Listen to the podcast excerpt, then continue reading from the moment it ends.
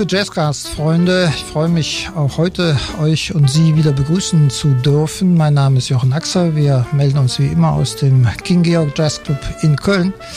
Und heute sitzt mir gegenüber Siftat Sonu, eine Dame, die ich aus einem, ja, dem bürgerlichen Berufsbereich kennengelernt habe, weil sie im anwaltlichen Bereich mitarbeitet.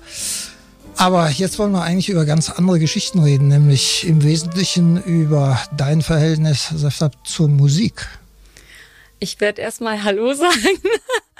ja, ich grüße Sie auch ganz herzlich ähm, zu meiner Musikrichtung. Ich bin türkische Volksmusikerin. Schon seitdem ich zwölf bin, bin ich damit äh, sehr eng befasst. Mit sechs habe ich die Volksmusik-Szene äh, sehr nah kennenlernen dürfen durch äh, gewisse Dichter aus der Türkei, wie zum Beispiel Masuni Sherif, Aşık Veysel. Das sind sehr, sehr wichtige Dichter. Äh, über die studiert man sogar in der Türkei. Wenn sie äh, Musik studieren in Richtung türkische Volksmusik, dann äh, fallen diese Namen sehr oft vor. Aber vielleicht erklärst du noch mal ein bisschen, was, was verstehen wir unter türkischer Volksmusik und wie, wie stark verwurzelt ist diese Musik in der Türkei oder vielleicht auch hier bei den türkischen Landsleuten? Ist das eine heute wichtige Musikrichtung für euch? Eine sehr wichtige Musikrichtung. Es ist, äh, es ist die Türkei, sage ich immer. Mhm. Es ist unsere Vergangenheit. Und egal, was da reinkommen äh, würde, egal welche Musikrichtung, die türkische Volksmusik wird immer den Platz eins beibehalten. Und ähm, im Gegensatz zu früher machen viel mehr junge Leute jetzt Musik, türkische Volksmusik in der Türkei. Und es wird auch sehr ernst genommen. Mhm. Hm, nun sind wir in Köln, wir, wir sind ja eine Stadt, die, die viel mit Musik zu tun hat und, und was weiß ich, viele Menschen auch zusammen singen, zumindest ja. bei bestimmten Festen. Genau. Ähm, ist das dann genauso? Ich sag, du, du bist ja Sängerin wirklich, die, die auch auf der Bühne steht. Aber ist das so, dass das im Publikum genauso verwurzelt ist und, und viel auch gemeinsam gesungen wird? Natürlich, selbstverständlich. Äh, vor allem äh, die Lieder von diesen Dichtern, die ich eben erwähnt habe, die kennen, ich würde sagen, also 80 Prozent der Bevölkerung kennen diese Lieder und singen auch alles gerne mit. Dann hast du mir mal äh, Bilder gezeigt. Äh, da steht eine junge Dame auf der Bühne und dann gibt's wirklich eine riesige Menschenmenge. Ne? Wir, ja, glauben, genau. wir, wir glauben ja schon immer, dass das bei uns sehr viele sind, die dann mitmachen, wenn, weiß ich nicht, 3000, 5000 hier am äh, Kölner Tanzbrunnen sind. Aber das waren noch viel mehr. Ja, in der Türkei ist es so, dass da sehr große Festivals äh, gemacht werden, wie auch in Deutschland auch. Sie kennen ja in Deutschland diese ganzen Stadtfestveranstaltungen und alles. Das gibt's auch in der Türkei. Nur in der Türkei ist das ein bisschen ähm, größer, sage ich mal. Jedes Ortsteil macht das extrem groß und da kommen auch sehr bekannte Namen zu dieser Veranstaltung, zu diesen Festivals und da sind Mengen dabei und diese Festivals, wo ich dann aufgetreten bin bis jetzt, da war ich nie unter 20.000, sage ich. Wie ist das, auf einer Bühne zu stehen und 20.000 Leute schauen einen an und ja, freuen sich, jubeln, singen mit? Ist eine Ehre. Ist, ist eine, eine Ehre, weil diese Menschen haben mich ja da oben hingebracht. Sonst wäre ich ja gar nicht da. Wenn es, äh, wenn mein Publikum nicht da wäre, wäre ich ja gar nicht da oben gewesen. Und für mich ist es eine Ehre, da zu stehen. Keine Nervosität. Natürlich, Nervosität muss da sein. Wenn man äh, keine Aufregung mehr hat für irgendetwas, egal was es ist, das ist meine eigene Erfahrung, dann hat man auch keine Lust mehr dazu. Aber ich bin immer noch wie an Tag eins sehr, sehr nervös, wenn ich auf die Bühne gehe. Die ersten zwei Lieder, die gehen ein bisschen teilweise aus dem Takt raus, aber dann bin ich irgendwann wieder drin. Das ist dann natürlich auch wieder meine Aufregung. Wie ist das von der, von der Or orchestralen Seite? Hm, spielt eine Band dann mit? Drei okay. Leute, sieben Leute, 25? Ich habe mich nicht drum gekümmert und ich muss ja leider sagen, ich kenne diese türkische Volksmusik-Ecke auch wenig. Ich habe dann im Durchschnitt immer fünf bis sieben Leute hinter mir stehen. Das sind auch sehr äh, bekannte Namen. Das sind äh, Lehrer zum Teil auch, die dann Musik unterrichten. Und für mich ist es auch wieder eine Ehre, mit solchen Leuten zu arbeiten. Das ist ja äh, nicht jedem Mann die Sache, wirklich daran zu kommen, an diese Menschen zu kommen, dass die mit ihnen gemeinsam auf der Bühne mitspielen. Und dafür habe ich auch wirklich Zeit investiert, Kraft investiert, damit ich an diese Menschen rankomme. Erst musste ich mich beweisen. Mhm. Äh, spielst du eigentlich selber auch ein Instrument dann noch? Ja, ich spiele die türkische Langhalslaute. Die türkische Langhalslaute. Genau, okay. nennt sich Saz bzw. Bağlama. Okay. Das ist welche Art Instrument? Wie könnte man das vergleichen, wenn man das? Zupfinstrument. Ein Zupfinstrument. genau. Mit fünf Seiten, sieben Seiten? Sieben Seiten. Sieben Seiten. genau. Okay, habe ich ja gut, gut geschossen. Okay, und das äh, spielst du dann auch mit zu deinen Liedern und oder in der Gruppe? Unter anderem, also je nachdem, wie es sich das Publikum wünscht. Also äh, wir sind nicht so extrem darauf vorbereitet, immer weil äh, steckt auch jahrelange Erfahrung mit drin. Aber wenn ich dann zum Beispiel vom Publikum mitkriege, dass die wollen, dass ich auch ein Lied spiele oder zwei, drei von mir aus, dann spiele ich auch mit. Und das mache ich dann auch sehr gerne. Das ist auch der Wunsch von meinen Eltern, sage ich immer, weil die haben auch mit mir gemeinsam sehr viel Kraft rein investiert. Mein Vater ist seit meinem zwölften Lebensjahr immer mit dabei gewesen, sei es auf den Konzerten als auch in der Schule, in der Akademie die waren immer mit mir dabei. Und dann freuen die sich natürlich, wenn ich das Instrument auch spiele. Auch wenn ich zu Hause privat spiele, da freuen die sich. Dann sind auch alle ganz leise. Muss man vielleicht doch nochmal auf, die, auf den wirklichen Weg, oder die Karriere zurückgehen. Ne? Du, du hast es in der Türkei auch studiert, die, die Musik. Genau, ich war an der äh, Musikfachhochschule in der Türkei und hier auch, das heißt dann Anadolu Sanat Merkezi in Köln, direkt auch auf, äh, am Hansaring. Ähm, ich habe mit zwölf angefangen, habe dann äh, von gewissen Lehrern Unterricht gekriegt. Mit 16 war ich dann an der äh, Musikhochschule hier in Köln auch.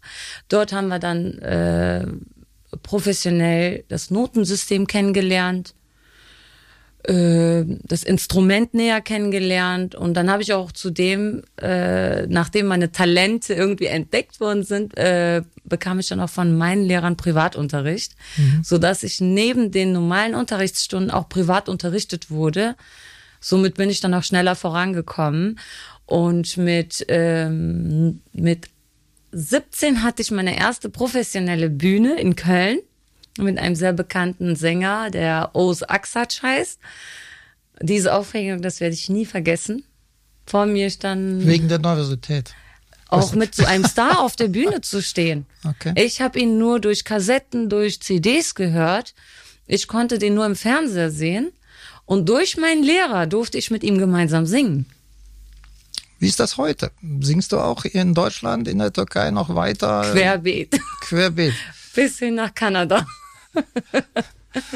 Okay, ja, du machst ja so verschiedene Dinge, ne? Also ich nenne das mal bürgerlichen Beruf und bist ja auch schon lange in genau. Deutschland, aber ich glaube, die Verbindung auch gerade zwischen Deutschland und der Türkei äh, versuchst du ja auch aufrechtzuerhalten oder setzt das um. Ne? Ja, selbstverständlich. Also äh, mein Beruf wollte ich noch nie aufgeben. Das heißt auf Türkisch immer, ähm, ich habe ein Goldarmband. Das ist meine Zukunft, das ist meine Vergangenheit. Das macht mich nur stark und damit kann ich nicht fallen. Mein Goldarmband ist mein Beruf. Mhm. Damit ich immer auf eigenen Beinen stehe und für mich selbst sorgen kann. Das war immer äh, ein Ziel von mir, von meinen Eltern.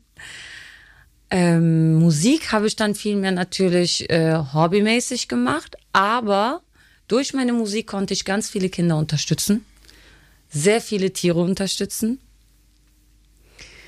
Und äh, deshalb werde ich auch meine Musikkarriere nie aufgeben. Du hast das mal ein bisschen erzählt, du musst es jetzt hier vielleicht äh, denen, die zuhören, mal ein bisschen näher bringen, wenn du sagst, genau. du hast eigentlich diesen, äh, diesen Weg der Musik als zweiten Weg, den nutzt du eigentlich, um ganz andere Ziele und Zwecke mit zu erreichen. Ne? Genau. Äh, durch meine Musikkarriere nicht nur ich, auch gewisse andere Sängerinnen, dessen Namen ich gerade nicht erwähnen möchte, weil sie es auch selber nicht wollen. Äh, es gibt ja einen Spruch auf Türkisch, äh, das, was deine rechte Hand macht, soll deine linke Hand bitte nicht sehen. Ne? Deshalb will äh, keiner von denen, dass es einer draußen weiß. Ich habe es in letzter Zeit ein bisschen öffentlicher gemacht, bekannter gemacht, weil wenn die Menschen das nicht sehen, dass geholfen wird von uns. Wenn wir schon so eine Reichweite haben, dann müssen wir ja zeigen, dass da zum Beispiel in dem Ortsteil sehr arme Menschen sind oder da in dem Haus lebt eine ganz, ganz arme Familie. Da bricht das Haus schon zusammen. Da müssen wir unterstützen. Ich musste das zeigen. Mir blieb nichts mehr übrig. Und dadurch bin ich dann auch natürlich weitergekommen. Natürlich wurde ich über Social Media auch sehr häufig gemobbt weil ich das erwähnt habe. Deshalb erwähne ich jetzt zum Beispiel auch keine Namen, für wen ich das gemacht habe, in welchem Ortsteil ich das gemacht habe, wie diese Kinder heißen, wie diese Familien heißen. Aber ich, ich habe immer eine Einstellung, ich sag mal so, seit 2013 habe ich eine sehr extreme Einstellung, was Kinder und Tiere angeht, weil ich das auch live miterlebt habe durch einen äh, Sänger, auch ein guter Freund. Wir waren gemeinsam in derselben Firma, beim gleichen Produzenten. Er hat mir dann gezeigt, wie er auf der Straße gelebt hat. Er war mit fünf schon auf der Straße und er hat mir dann gezeigt, welche Kinder, wo die Kinder sind. Mhm. Und somit haben wir sehr viele Kinder entdeckt und haben diese Kinder unterstützt. Äh, es gibt Kinder zum Beispiel, die durch äh, unsere Unterstützung dann weitergekommen sind und jetzt auch studieren werden. Mhm. In sehr kurzer Zeit. Das sind 14, 15, 16-jährige Kinder. Das heißt, ihr macht es wirklich auf einer komplett privaten Ebene, ohne ja, jetzt irgendeine Organisation dahinter. Also ihr habt eine eigene natürlich, in, in, gewisser Weise braucht man das ja schon, eine Struktur. Genau. Aber ihr macht selber, ne? Ja, weil wir da kein Vertrauen mehr an gewisse Organisationen. Es gibt auch wirklich richtig gute Organisationen, die das ernst machen, die dann äh, das, das Geld kommt auch an. Dann kommt es auch an. Aber woher wollen die Menschen wissen, wo kommt es jetzt an? Da ich auch äh, Fragezeichen besitze, habe ich dann gesagt, nee, ich mache das selber. Okay. Schaffst du es jetzt? Ich meine, wir leben in komischen Pandemiezeiten. Wie ist das? Kommst du zur, in die Türkei noch oder, oder muss es jetzt mehr so virtuell die Unterstützung herüberbringen? Wie machst du das? Auch meine Kolleginnen, die gemeinsam mit mir unterstützen, die haben die Möglichkeit, weiterhin noch äh, zu, äh, zu koordinieren, zu organisieren. Ich meine, heutzutage ist das so einfach zu überweisen. Ja, ja, Deshalb finanziell ist es schwerer geworden durch die Pandemiephase, weil wir keine Auftritte haben. Aber viele von uns versuchen auch immer noch äh, durch unsere Jobs diese Kinder zu unterstützen. Jetzt sitzen wir in einem Jazzclub und ähm, deshalb muss man ja fragen, wie ist denn eigentlich in der Türkei die, die Beziehung der, der Türken zur Jazzmusik? Es gibt, glaube ich, sowas, wenn auch deutlich anders, kann man das so Sehr sagen? Sehr gering, aber dann auch richtig gut. Richtig gut. ja. ja, ich bedauere manchmal, dass man, dass man es hier ähm, ja wenig kennt. Ne? Wir, genau. haben ja diese bestimmten Richtungen, die, was weiß ich, eben modern oder oder Fusion oder sonst was sind, aber ja dass man mal den, den türkischen Jazz auch als, als Ausprägung erlebt, ist, ist wenig zu hören. Ist leider so, finde ich auch sehr traurig. Aber äh, auch zum Beispiel bei uns in der Volksmusik, wir beziehen auch sehr gerne Jazzmusiker mit rein. Es gibt auch ganz viele türkische Volkslieder, die man in der Art von Jazz singen kann. Wird auch sehr häufig gemacht. Es gibt auch sehr viele türkische Volksmusikerinnen, die das gemacht haben, wie zum Beispiel äh, eine türkische Sängerin, die heißt Handa Naiden. Die hat türkische Volkslieder in Jazzformat gesungen. Mhm. Dazu okay. gibt es auch ein Album und ich bin auch damit acht Jahre vielleicht weitergekommen. Habe mir das acht Jahre lang angehört. Heute immer noch, wenn ich im Auto sitze, dass ich mir die Dame anhöre. Ja, wir mussten vielleicht doch hier mal auch versuchen, mal einen, zumindest einen Abend mal mit, äh, mit türkischem Jazz zu machen. Das also ist ja vielleicht, ist ja vielleicht hier mit dem Straight Ahead, den wir ja so im Fokus haben, ähm, nicht ganz auf der Normallinie, aber es geht ja auch darum, diese Offenheit ein bisschen zu zeigen in die anderen Stilrichtungen hinein. Mhm. Ja, sehr gut. Ja, wie ist das? Wenn du hast eben gesagt, du wolltest immer eine, eine bürgerliche Existenz auch haben, wenn man das so sagt. Ähm, bedeutet ja auch, dass du relativ früh entschieden hast, ja, die Künstlerkarriere alleine wird das vielleicht nicht absichern. Nun ist das ja was Klassisches, was wir in, in Deutschland ja auch kennen, auch genau. gerade wieder in dieser Zeit, wo es genau. für viele sofort eng wird, schwierig wird. Genau, damit habe ich immer irgendwie gerechnet. Ich wusste, dass äh, ich mit der Musik nicht unbedingt mein Leben lang klarkommen werde. Also irgendwann ist auch Cut. Irgendwann wird auch unser Publikum sagen, ach, die ist schon älter geworden. Ach, die hat nicht mal, äh, nicht mehr dieses Peppige auf mhm. der Bühne. Dann werden die ja mit mir auch aufgeben. Was ist danach mit mir? Da muss ich immer noch auf eigenen Beinen stehen. Mich gibt es dann immer noch, vielleicht meine Musikkarriere nicht mehr. Deshalb habe ich immer dafür gesorgt, dass ich eine vernünftige Ausbildung mache, dass ich studiere, dass ich einiges erreiche. Mhm. Und jetzt unter einem richtig tollen Dach bin. Ja, ja, ja, aber es ist, äh, ist ja schon eine spannende Geschichte. Wir haben, glaube ich, heute auch gerade in Deutschland mit den, mit den Musikhochschulen, auch gerade in Köln mit der, mit der äh, Hochschule für Musik, mit der Jazzabteilung, mit vielen Ausbildungsstätten, die wir hier ja in diese Richtung haben. Ich glaube, wir hatten noch nie so viele wirklich gut ausgebildete Musiker, insbesondere auch Jazzmusiker. Und die stellen sich natürlich derzeit schwierige Fragen. Ne? Das ist ja wie so ein, wie so ein Fallbeil, was da runtergefallen ist, gerade für die, die gerade anfangen, äh, ihre Karriere, weil sie derzeit eben keine Auftritte haben. Ne? Deshalb spüre ich so, wie, wie verunsichert doch eine Mehrzahl von gerade den jungen Künstlern ähm, ist und äh, ja, teilweise dann auch überlegen, ob sie es wirklich weitermachen, was, was total schade ist. Heutzutage kann man, äh, das, was ich jetzt über Social Media mitkriege, ist, dass die meisten Musiker im Moment durch Klicks über YouTube, Instagram und Facebook ein Einnahmen haben. Und mehr kann im Moment ein Musiker wirklich nichts machen. Und es gibt in der Türkei zum Beispiel Sänger, die sich das äh, Leben genommen haben, weil sie gar keine finanzielle Lage haben. Aber jeder Musiker aus Deutschland kann sich immer noch darüber freuen, dass sie hier eine Unterstützung bekommen. Weil so eine Unterstützung gibt es in der Türkei zum Beispiel nicht. Vor allem gar nicht für Volksmusiker. In der Pop-Szene haben die ja schon einiges verdient. Da ist der Preis natürlich ziemlich oben. Mhm. Und die konnten immer noch was beiseite tun. Aber wie geht es denn einem Volksmusiker? Ist denn die Verbindung? Das muss ich ja dann noch doch noch fragen. Volksmusik und, und Pop. Gibt es da Schnittstellen, dass, dass äh, Musiker, gerade Sänger, beide Bereiche besetzen oder, oder gibt es das gar nicht? Sowohl als auch. Es ist wirklich sehr schwer zu sagen. Im Moment ist es in der Türkei so extrem, dass Popmusik auch schon inzwischen zu Arabesk geworden ist. Arabesk heißt dann halt dieses Orientalische, das Arabische ist reingezogen worden. Genau. Und ähm, auch diese ganzen Popmusiker, die rutschen langsam alle in die Volksmusikszene, halt mit einem Beat, was dann wieder vom Pop kommt, vom Popmusik kommt. Mhm. Also, das ist sehr häufig in letzter Zeit.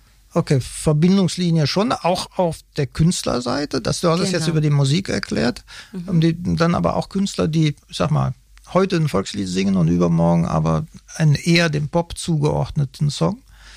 Sehr schwer. Sollte einer, der Volksmusik macht, nicht in äh, so ein Risiko sollte man nicht eingehen. Also ich würde so ein Risiko nicht eingehen. Man muss auf einer Linie bleiben. Das ist meine eigene Einstellung. Viele Popmusiker versuchen in die äh, türkische Volksmusikszene reinzurutschen. Es geht so einigermaßen, aber wie ich ja vorher schon gesagt habe, Volksmusik wird ganz anders in der Türkei behandelt, ganz besonders behandelt. Dann hat man eine gewisse Qualität und man möchte nicht, dass man diese Qualität verletzt durch mhm. Popmusik. Hört sich blöd an, aber es ist äh, sehr schwer für eine Volksmusikerin in die Popszene zu rutschen. Mhm. Man ja. macht sich das Leben nur schwer. Ja, kann man ja verstehen. Das sind, sind dann schon Stilrichtungen, mit denen man auch verbunden wird, ne? genau. die einzelne auch, Person. Auch ihre Kleidung ist sehr wichtig. Auch meine Kleidung auf der Bühne ist sehr, sehr wichtig. Ich könnte mich jetzt niemals äh, kleiden wie eine Popsängerin. Das mhm. kommt gar nicht bei meinem Publikum an. Das geht nicht. Ich meine, Sie sehen das ja selber, wie sich die türkischen Popmusiker anziehen. Ziemlich offen. Das hat nichts mehr mit Tradition. Das hat nichts mehr mit der Mentalität zu tun. Es ist einfach diese Musikrichtung. Man sagt, es ist was Besonderes. Es ist die Vergangenheit der Türkei. Du sollst dich bitte vernünftig anziehen. Mhm. Ja, okay. Nun, nun bist du ja in anderem Zusammenhang, bist du ja äh, modern unterwegs. Du hast eben selber die Stichworte äh, Facebook, Instagram und so weiter angesprochen. Das ist auch eine Schiene für dich, um bekannt zu bleiben, ja, im genau. Kontakt zu deinem Publikum zu bleiben. Ja, ich muss immer auf dem aktuellen Stand bleiben, sei es ein Bild, ein Lied, was ich live gesungen habe gerade mal vielleicht im Wohnzimmer, im Auto. Mhm. Ich bin mit einem Video äh, bekannt geworden, was ich im Auto nachgesungen habe, Playback draufgesungen habe, war auch wieder mein Lied. Dazu gibt es einen Klick, äh, einen Clip. Mhm. Aber mein Clip ist nicht weitergekommen. Aber mein Clip, was ich im Auto aufgenommen habe, was meine Schwester mit einem iPhone aufgenommen hat, ist besser vorangekommen, hat mich bekannter gemacht, hat mich dazu gebracht, dass ich mehrere Konzerte und Auftritte bekommen habe. Okay. Gib das Publikum möchte einfach dieses Persönliche sehen. Die mhm. wollen die Safe-Tab einfach natürlich sehen. Mhm. Eine natürliche Safe-Tab wollen die sehen. Die wollen keine verspielte, nachgemachte Safe-Tab sehen. Sei es mit politischen Sichtweisen als auch mit musikalischen. Ich sage immer, bei mir gibt's weder linksradikal noch rechtsradikal. Ich bin ein, eine Sängerin. Ich kann nicht sagen als Sängerin, du bist rechtsradikal, du gehörst nicht zu mir, du bist linksradikal. Ich denke nicht wie du. Mhm. Das gibt's bei uns nicht. Wir sind mittendrin und es gibt ein Volk. Und mhm. dieses Volk besteht nicht nur mit einer Richtung. Ich bin ja immer äh, verblüfft, welche Reichweiten man mit den modernen Social Medias erreicht. Ähm, was schaffst du? Du bist ja jetzt auch noch in zwei Ländern im Grunde unterwegs. Genau. Darf man fragen, welche Followerzahlen du dann hinbekommst? Ich bin bei Instagram bei knapp 80.000 mit Die einer professionellen Businessseite und bei Facebook bei knapp 200.000. Okay. Dann habe ich noch Twitter, was ich gar ja. nicht benutze. Das würde sich, würde sich King Georg dann auch wünschen, ne? dass, sie das, dass sie das mal erreichen. Das ist wirklich dann aus den beiden Ländern, genauso genau. viele äh, türkische genau, Landsleute aus der Türkei wie auch aus Deutschland, ja? Ja, genau. Ja. Die sind auch alle echt, da sind auch bestimmt ein paar Fake-Profile drin, ist mir heute aufgefallen. ja, aber das sind dann auch natürlich meine heimlichen Verehrer. Ja, genau. Ja, aber das ist ja schon eine, eine, eine tolle Zahl, ne? ja. so dass du ja darüber auch eine, eine Wirkkraft da irgendwo entfalten kannst. Sehr gut. Ja, also äh, es gibt natürlich ziemlich große Seiten, aber ich bin wunschlos glücklich mit dem, was ich habe, weil mein Publikum unterstützt mich so gut, so dass ich nie Bedürfnis danach hatte, äh, oh Gott, warum bin ich nicht jetzt bei einer Million oder zwei Millionen? Überhaupt nicht. Also ich bin mit diesen Menschen wunschlos glücklich. Die bringen mich auch immer weiter. Am Ende des Tages kommt es darauf an, wie viele Auftritte hattest du und wo trittst du auf? Okay. Wie qualitativ bist du? Du hast eben deine, wie heißt sie, Langhalslaute ne? genau. angesprochen. Mir ist das ja schon mal aufgefallen, wenn man ein Seiteninstrument spielt, dann hat man auch eine besondere Beziehung hier zum Gitarrenspiel. Ist das so? Haben das dann auch viele deiner Landsleute? Ja, also ähm, ich sag mal so, es gibt sehr, sehr viele Gitarristen. Ich trete gar nicht ohne einen Gitarristen auf. Das geht gar nicht, das ist inzwischen unmöglich. Vor allem mein Lehrer, der mich heute noch unterrichtet, der Ulla Gensch, den haben sie ja kennengelernt, äh, er spielt ja auch super Gitarre, ne? Aber ich habe es schon versucht. Ich kann keine Gitarre spielen. Es geht nicht. Ich, dafür habe ich irgendwie zwei linke Hände. Ja, man braucht nur eine linke Hand, aber auch eine rechte. Wenn es um die Gitarre geht, habe ich zwei linke Hände. Ja, ist ja nicht schlimm. Aber Interesse genau für diese Seiteninstrumente ist schon bei dir da, ne? Natürlich. Vor allem, ich respektiere auch alle Instrumente. Alle.